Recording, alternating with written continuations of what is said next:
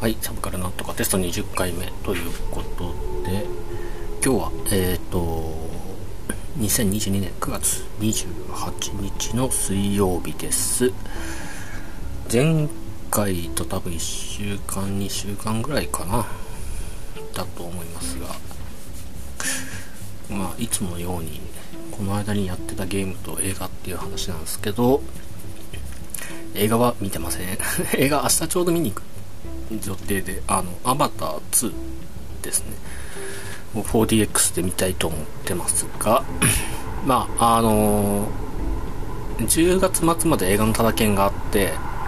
えー、10月末まで使える映画のただ券があって、で、えー、っと、まあ何見ようかなと思ってはいるものの、特に見たい映画はないなって中で、まあ映画せっかくのただ券があるので、まあ普段あんまりこう、見ないもの、見たいものはお金払って見に行くので、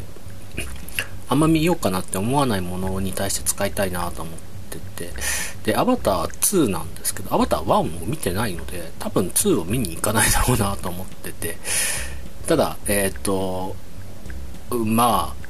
言うても、言うてもっていうかな、アバターはすごいっていうのは聞いてるし、当時流行ってたしね、あの、これを、まあいい機会だなと。2を見ようということで2を予約して多分今日1を、えーと、ネットで レンタルして見たいと思ってます。えっ、と久々の 4DX のあの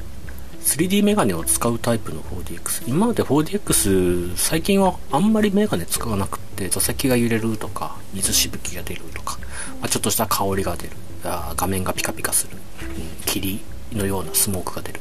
といったあの、表現のものが多くて、まあ、でも画面は、えっと、普通の映画館の、まあ、画像は普通の映画っていうものだったんだけど、今回は 3D メガネをかけないと、まあ、普通に見れないというか、そういうタイプのやつになってます。これ、まあ、えっと、自分の行くあのイオンシネマのシアターショーフは、あの、映画館のメガネはですね、初回はプラス100円払うとメガネもらえて、返却じゃなくてもらって、次回以降はメガネなしの100円安いっていうのかな。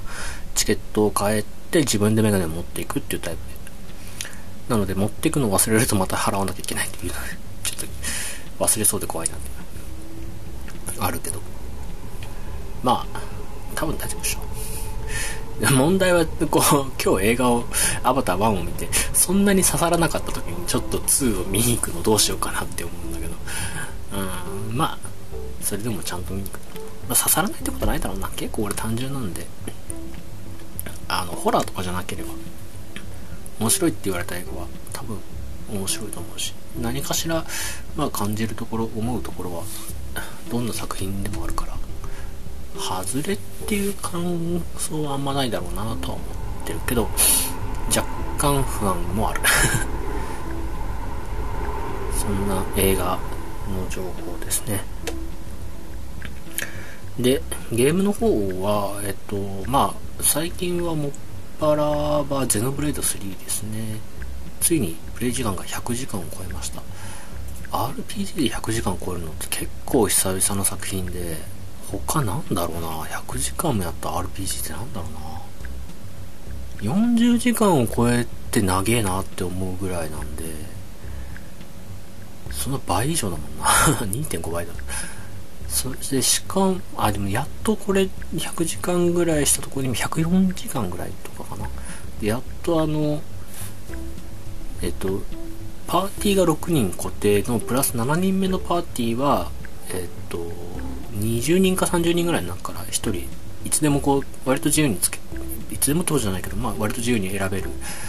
で物語の進捗とか、えっと、サブクエストを解放して、えっと、1人ずつ解放されていくタイプで。で104 104時間やったところで最後のあヒーローっていう あのなカテゴリーというか呼び方で最後のヒーローが解放されたところで。もう、なので、まあ最後のヒーロー解放だから、もうほぼほぼ終盤だとは思うし、だいぶ世界の謎も分かってきたところですね。ラスボスも多分こいつだろうこいつが諸悪の根源なんだみたいな話も出てきてたし物語もそいつに向かっていってるような気はするので多分終盤だと思いますね。もうで、うん、面白いからずっとサブクエスト出てはこなしたり、まあ、出てなくてもわざわざ探しに行ってこなしたりしてるんでしゃぶり尽くしてるところですね。やっと主人公のパーティーレベルが80を超えてであのゼノブレイドはあるあるなんだけど最初のマップとか最初から2番目のマップとかで周りがレベル6とかいう敵の中にいきなり50とか80とか 絶対近寄っちゃダメなすごい大きいしかも体も大きいあの敵がのそのそ歩いてるっていうのがまあ特徴的なこう演出じゃないけどあるんですけど、まあ、このゲームだから終盤そいつを倒せるレベルになってあの倒しに行く倒すっていうのが一個カタルシスとしてこう強くあって今回やっとそれでレベル80の序盤に歩いてた大きい猿というかゴリラというかそそれっぽいモンスターをギリギリ倒したけどああなんかやっぱここら辺になってくると物語ゼノブレイドも終盤だなっていう気はしてきますね。ただなんか物語の序盤からずっとこうマップの隅っことかあんまり誰も普通にゲームしてたら来ないだろうなみたいなところ隅々まで歩いてるとそこになんかこうとてもレアだよみたいな感じでパッと見わかるキラキラ光ったなんかものが落ちてて拾うとなんだっけ謎の正方形とかだっけ？謎の長方形とか。ななんとかのかこう三角形とかなんかわけわかんないものを物語の始まった最初のマップからも落ちてて何に使うんだろう？まあ物語進めたらなんかクラフト要素とかで出てくるんだろうなみたいな感じで。ずっとマップの隅々歩いてちょいちょい拾ってたんだけど104時間やって物語の終盤だろうって今ですらこれ何？っていう感じで何に使うんだろう？個進行中のクエストがあってがフェーズ1からフェーズ10まであるって言われて要はクエスト10回発生するよみたいなのがあって今フェーズ9まで切ってたやつがあるのでもしかしてこれのフェーズ10で世界中からそれ集めてこいっていう話になってんのかなっていう気もしないこともないけどそれだったらこのクエストえげつないと思う。世界中から 拾ってこなきゃいけないから。もしそうだったとした時にやべ足んねえってやったら どこに行けば拾えるか全然マップ見ても分かんないのでなかなか厳しいことになりそうだなってちょっと怖いけど。怖いけど楽しみでもあるね。ゼノグレード3始めるとなんかこうずっとやっちゃうので大体いつも夜10時ぐらいからゲーム始めちゃうと12時ぐらいで全然やめれなくって。1時2時ぐらいまでやっちゃうので危険なゲームですね。明日まあ明日とか今日の深夜なんですけどバルキリープロファイルエルシオン。バルキリーエルシオンか。プロファイルですかねあのまあプレイステーション初代プレイステーション1で出てたバルキリープロファイルのまあからの続編になるのかな。バルキリープロファイルしかやったことないかなほとんど。2がプレステ2で出てたんだっけかな。ただ2や発売した時なんでできなかったか覚えてないけど。うんなんかやりたかったけどできなくって。やれないままで。でゲ DS だったっけかな？なんかタクティカルシミュレーションタクティクス系のシミュレーションになったやつはちょっとやったんだっけかな？やったけどなんか合わなくってそこまでやり込めなかったんだよな多分クリアもしてない他はちょっとバルキリーはスマホでアプリだった気がするけど、まああんま知らないけど。ということで、久々のバルキリープロファイル。バルキリーエルシュ。バルキリープロファイルは面白かったなっていう記憶で、まあなんかバグが多いとか、意外とあの、マップ、二段ジャンプとかない、あの、メトロイドバニア風の、横から、こう、見る、アクション要素があったけど、なかなかジャンプのタイミングシビアで、何回も、こう、浮いてるところを3回ぐらいジャンプしていくっていうところで2回目で落ちたりとか、ムキーってなりながら やってた記憶があるけど、お話最初分かんなかったけど分かっ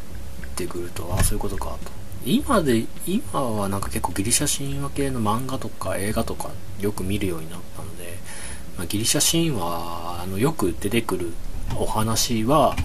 割と、ああ、この話ねっていう感じが分かってきたんだけど、当時は全然知らなくて何エインフェリアンってな、な、なんか、ん死んだら死ん、死んだら、なんか天界の戦士になって戦うことが名誉であるっていうお話、まあギリシャ神話の話、名誉ある死を迎えるとか、いかに現世で、こう、勇敢に、こうかっこよく、まあ、徳を積んで死ぬか、まあ、天自分の感覚で言うと、まあ、天国に行くみたいなための現世の行いを良くするみたいな感覚に近いんだろうけど、うん、当時は全然は知らなかった話なんだけどやそれでバルキリープロファイルでそのギリシャ神話のその部分はあの覚えた感じですね。で、まあ、トライエースだったね。で当時はスターオーシャン2かな。どっちが先なんだろうな。まあ多分テイルズテイルズ・オブ・ファンタジアとかエッターニアディスティニーあたりでトライエースが戦闘シーンを開発してるって聞いてでそれが多分スターオーシャン2も作ってるってことであの戦闘面白い戦闘を作れるところが、まあ、バルキリープロファイルも確か作ってたとかで戦闘が面白いのは織り込み済みだなんかこう予備知識として期待してたっていうので始めたら話が分かんねえっていう。そっかみたいな感じ。でまあそれ以降でもバルキリプロファイル面白かったからずっとなんかトライエースの作品って面白い作品作る会社だよね面白い RPG 作る会社だよねっていう認識で今もいるかな。そういう意味では今回もスター・オーシャン6のトライス作ってるのかもわかんないけど、バルキリーもトライアスが作ってるのかもわかんないけど、まあ、なんかここら辺はなんか自分の面白かった RPG の最新作っていう感じなんで、まあ、無条件に買うし無条件に期待してるしみたいなところがあるので、逆に怖いんだよね。ま、面白かったって言いたいな。で、バルキリーがやる予定だよっていうところと、まあだからそう、ゼノブレード3をそれまでにクリアしておきたかったって話だね。オンライン要素があるゲームとオフラインの、まあ、RPG とかのゲームだとやっぱオンラインの RPG 一回中断してオンラインのゲーム先にやるっていうようにはしてるけど今回ゼノブレードもバルキリーも両方ともオフラインなんでどうしようかなって感じ、うんまあ、よく言えばバルゼノブレイド3クリアしてからやった方がああいいんだろうけど、ゼノブレイドいつ終わるかわかんないんだよね。こっからあと20時間ぐらい平気でやってそうな気がするんだよね。バルキリープロファイル、バルキリーエルシオンは、なんか、まあ、今回あ、コマンド RPG じゃなくて、アクション RPG になったってことで、割と、でそう、プレイ時間のクリア推奨が20時間ぐらいって書いてあったのかな。まあ、マルチエンディングとかなんとかだから、やり込めばもっとってのあるかもしれないけど、サクッと1回クリアするっていうのもいいかなとは思ってます。まあ、プレステ5とスイッチなんで、まあ、まあ、どうちゃ無理だな。そんな ところかな。映画とゲーム。あとはね、ポッドキャスト、まあこれもポッドキャストなんだけど、最近まあいろいろポッドキャスト聞いてて、あの、まあ聞き始めて1年か2年ぐらい経ったのかな。で、最初聞き始めた頃まだ、あの、まあ世の中には聞いたことないポッドキャスト、面白いポッドキャストいっぱいあるんだろうけど、聞き始めたポッドキャスト、まあゲームなんとかとか、はやつとか、まあこの2つが主にかな。あの、まあ、長寿番組なので、遡って第1話から聞いたりしてて、まあ、やっと追い最新話に追いついたとかなって、で、まあ、あの、ポッドキャスト内で他の面白い、このポッドキャスト面白いって話聞くと、そっちにも聞きに行ったりしてってことで、まあ、徐々にこう、で、まあ、遡って聞いたりとかするのだけど、最近どの番組も最新話に追いついたなって感じで。なので、あの、空いてる時間にポッドキャスト聞こうって思うと、あの、割と、あ、じゃあ今これ聞こう、これ、次これ聞こうっていうのがあったんだけど、最近は何聞こうかな？なんか、聞いてないやつないなっていうな感じになってきて。で、まあ、新しいポッドキャスト探しに行けばすぐあの解決する話なんだけど、最近あの、まあ、ゲームなんとかもまさにそうだけど、まあ、ゲームでお話じゃないや、ゲームでお話の方か。とか、まあ、ゲームの、こう、まあ、割と世代の近い人のゲームの話を聞くと、あの、すごい喋りたくなるから、まあ、自分もこうやって ポッドキャストアンカーで簡単に始められるっていうとこだったんで、あの、やり始めてるとこもあるんだけど、あの、お便りとか、ツイッターと、まあ、ツイッターでは気楽なんで、か、あの、まあ、聞いた感想、リアクションで、まあ、配信者に少しでも、あの、喜んでもらえればと思って、書くんだけど、まあ、ツイッターだと120文字かな。あの、まあ、短い感想にしかならなくて、もっとこう、あ、あ、この話も良かった、この話も良かったと思うんだけど、あまんま書きすぎるときついだろうなと思って、一言にするように心がけて、まあ、リプライでなんか、あありがとうございますっていただいても、あんまりこう、そこからガッつくと、またきついだろうなと思って、あの、いいねを押す程度に留めてるんだけど、で、まあ、お便り書こうかなと思うんだけど、お便りだとめんどくさいのね。あの、ツイッターは簡単だからサクッと書くけど、逆に120しか書けないっていう利点もあるからサクッと書くんだけど、お便りだと割と無限に書けちゃうけど、うん、あの、まあ、文章書くのが苦手っていうのが強いから、あの、回だらっと書いて、あ、ここなんか違うなと思って削ったりすると、手に法が繋がってなかったりとか、死後が2回出てきて消し忘れたとかあったりして、あの、まあ文章書くの苦手なんだけど、その中で、最近、まあだからそう、聞いてる時にしゃ思うことを喋りたいなと思うんだけど、まあ、喋るって、えー、まあ楽だし、あの、まあ、楽なの。聞いたポッドキャストで喋りたいことを喋るポッドキャストをやればいいかと思って今このまあサブカルなんとかシーズン0という形でずっとテスト3回目からテスト20回目今回テスト20回目なんだけどなんかこうまあ日常のブログ系でこれはこれであのまあ一つこういいものアーカイブになってはいいなぁとは思うんだけど欲を満たすためにもうシーズン1にしてサブカルなんとかじゃなくしてなんだろうな。なんだろうな。タイトルとか全然考えてない。ゲーム系ポッドキャスト実況とかになるのかな。そう実況系にしようかなと思ってて。じうん。でゲームの実況動画とか YouTube とかいっぱいあるああほとんど見てないけど あんま YouTube 見ないんでいっぱいあるっていう知識だけはあるぐらい感じでであのゲームなんとかさんがやるとまあ見るけどああこんな感じなんだぐらいな感じなんだけどそう考えるとポッドキャスト番組を実況する。まあ、実況するというか、ただ感想を言うだけ。まあ、裏番組じゃないな、なんだろう、副音声的にかななるのかな。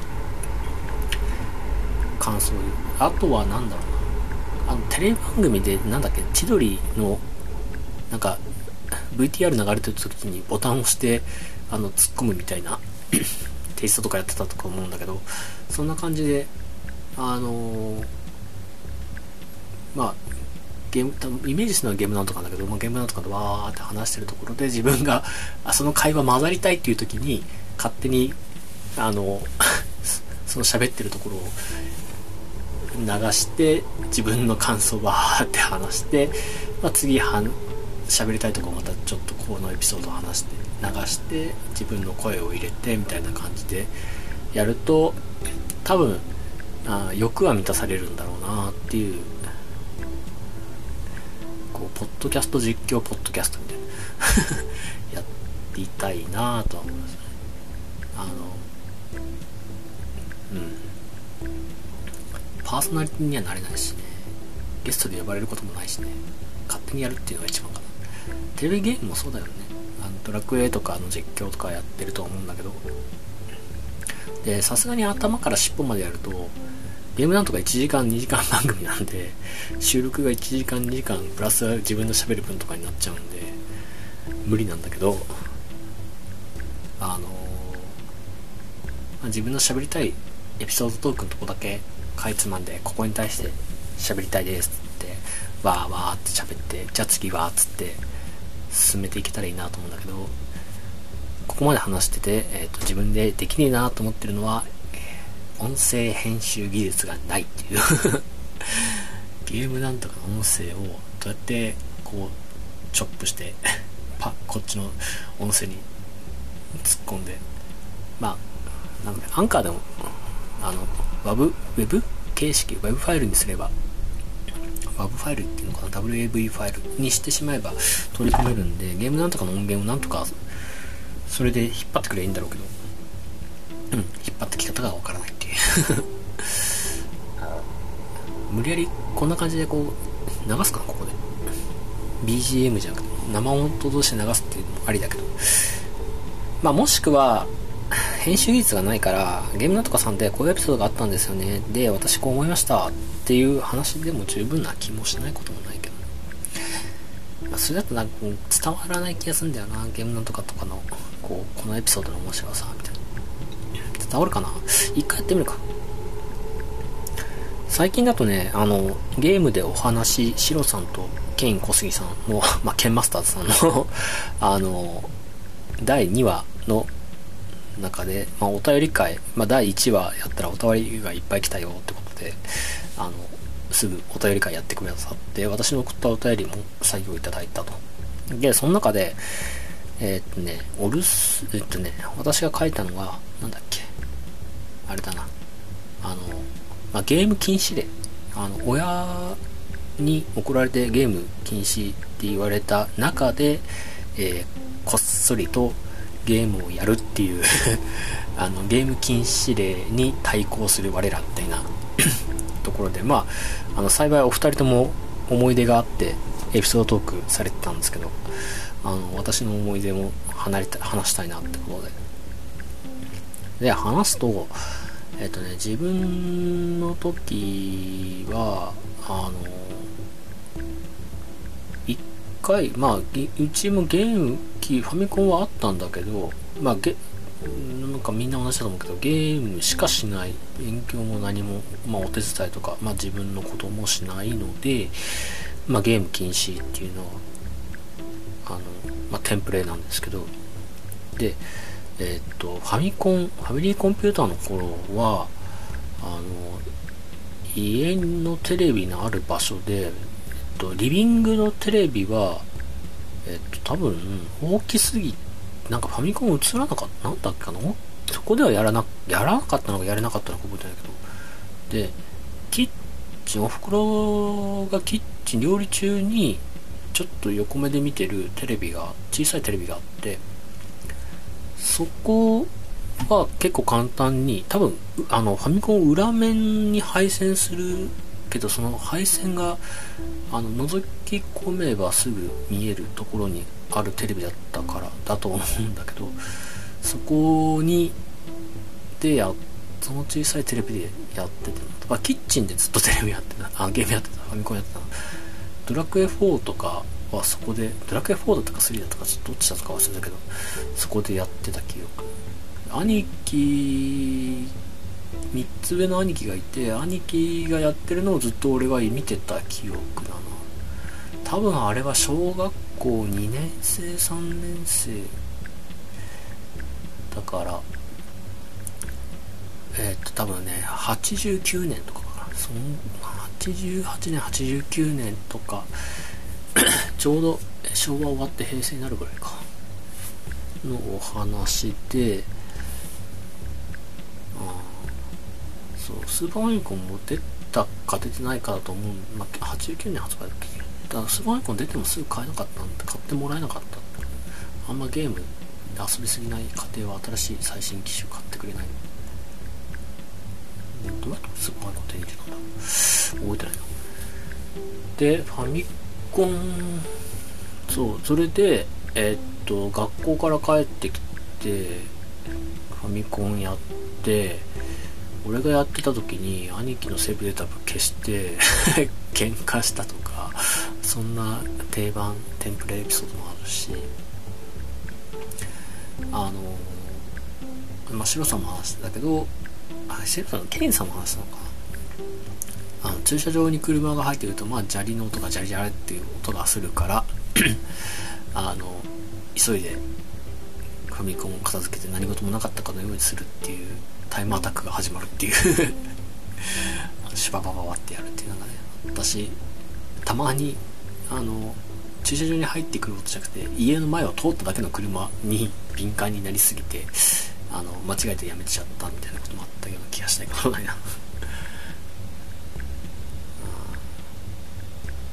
そんなことやってたでもう一個ゲーム禁止令っていうか、まあずっと禁止令、基本的に禁止されてなかった時間はないんだけど、あの、まあずっと禁止令の中でずっとこっそりやってたって話なんだけど、魔法陣ぐるぐるっていうあの、えー、っと、まあ月刊少年ガンガンか。で連載してた江藤博之さんだったかなが魔法陣ぐるぐるってていう漫画書いてて、まあ、テレビアニメにもされてそのテレビアニメを元にゲーム化したのかな？っていう、まあ、魔法陣ぐるぐるが好きだったのでこれスーパーファミコンのソフトで。でえー、っとこれやった記憶なんだけど買ってクリアするまでずっとゲーム禁止令の中だからずっとこっそりずっとやってたんだけどいまだに思う我ながらクレイジーと思ってるのはこれ多分ね深夜深夜の1時から4時ぐらいまでかな。3時間ぐらいかな。を毎日やってて。で、まあ、プレイボリュームそんなにないのであ多分15時間ぐらいでクリアしてると思うんだけどあのなので3時間かける5日でも1週間もかからずにクリアしたっていう話なんだけどあーまあさすがに他のゲームはここまでやらないんだけど、まあ、当時魔法陣ぐるぐるが大好きだったっていうところ。でそれがゲームになったっていうのもあってやりたくてしょうがないっていうところで。あのそんなクレイジーな気候。多分あれ何歳だろうな。あれも中学校か小学校か覚えてないな。スーパーファミコンだから中学校かな。中学校かな。そんな気がする。12秒全開の頃かな。まあ多分あの、まあゲーム発売日に買ってると思うから、ゲーム発売した年見ればすぐ分かるんだろうけど、ただ、えっと、なんか、どっか真ん中の1日ぐらいにバレたんだよな。だからバレたん、一回バレて、お前正気かみたいな怒られ方した。こんな時間にまでやることなんかやるってお前どうかせんじゃねえのか。まあ、うん、ごもっともっていう話だし。あのバレた日の次の日もやっぱりやるのでただなんか親が警戒してて夜中一回見に来るで親はなんかリビングで寝てて隣のあ襖壁で挟まれてないけど襖で遮られてる。隣に客間があって客間のテレビでやってたんだけど。でもう親のが来そうな気配、まあ、トイレに立ったりするとか気配が立つするとテレビのスイッチだけ消して、まあ、スーパーファミコンをちょっと目のつかないところに隠してで電源入れっぱなしかな。で自分はなんか横にタンスがあってタンスの影に隠れて息を潜めると、まあ、親が入ってきても誰もいないはずの部屋にだから、まあ、ちょっと見てよし誰もいないであのやり過ごすとそれをすごいなんかメタルギアしてた まあかくれんぼとかそういうゲなんか合わせちゃったらいいんだけどね。こっちは マジでガチで怒られるっていう恐怖だからね。殺されんじゃないかぐらいの恐怖で。やってたけど。ゲーム禁止で。なんかそ高校に入ってプレステ1自分で買ったりしてた子はゲーム禁止令なんもう何も言わなくなってたのかな。あんまり言わなくなってたな。なんか普通にそこら辺はなんかおじいちゃんの部屋のテレビで遊んでたなおじいちゃんはまあなんか孫に甘いおじいちゃんだったので喜んでテレビを使わせてもらってたけど何回か見たいテレビがあるからまあゲーム終わってくれって言われた記憶がある。まああのなんだ中心蔵？年末の中心蔵か。だからこの時間はゲームしないできないよとかやめてねって言われたことがある とうんと自分で反省したのは18時間ぐらい おじいちゃんの部屋でずっとテレビしててっていうのがあっておじいちゃんテレビ見てゲームするの見てたり後ろで寝てたりするんだけど特にゲームでそのゲームどうなってんのとかなんか面白いねとかいう感想は聞いたことないんだけどあのうんスパロボ第4次スパロボ対戦 S かな？が初めて俺あそんなスパロボでドハマりしてガンダムとか好きだったからあの面白いと思ってずっとドハマりしてて。で朝から晩まで。朝8時ぐらいに始め8時ぐらいか、に始めて途中ご飯風呂は挟むものの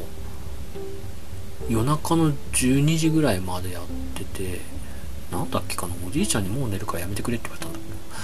け どあんま寝てても気にせずやってた。でなんか部屋の電気だけ消してくれとか言われたのかな。なんかそんなことやってたな。クレイジーだね。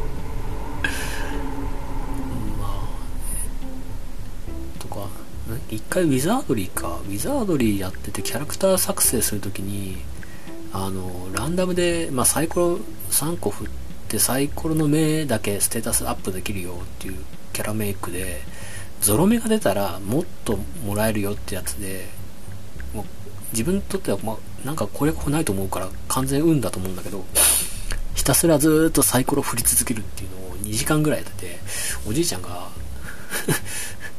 ななんでお前そんなにやってんのみたいな突っ込まれ受けたような記憶があるけどさすがに呆れられたのか。2時間ぐらいずっと画面変わらずサイコロ振ってるだけっていう。確かに何やってんだこいつみたいな。自分のゲームの性格がね結構割と最初が好きで後半飽きてくるっていうタイプなんで最初は熱量が高いんでモチベーション高いんでなんか割と細かいどうでもいいことを延々とやれちゃうっていうタイプなんでねそれがマッチしちゃったなってウィザードリーのキャラメイク。うん。そんなゲーム禁止で、まあ、もう一個はゲーム禁止令の話あるけどちょっと自分でも話すとあのクレイジーすぎてちょっと話せないやつもあるけど。そんなこんなこんな話をねエピソードトークをね聞いてるとまあシロさんとかケインさんの話を聞いてると話思い思い出したくて話したくなるよねっていうところ。そうね。こんな感じで編集技術ないからこういう話があって話したかったので話しますっていう感じにしていこうかな。よし。じゃあ次回からはシーズン1ということでえー、まあ、実況じゃないよな、なんポッドキャストの感想を言うポッドキャストでするか。そうね。それでいい。じでは今日はこの辺で終わります。また次回。さよなら。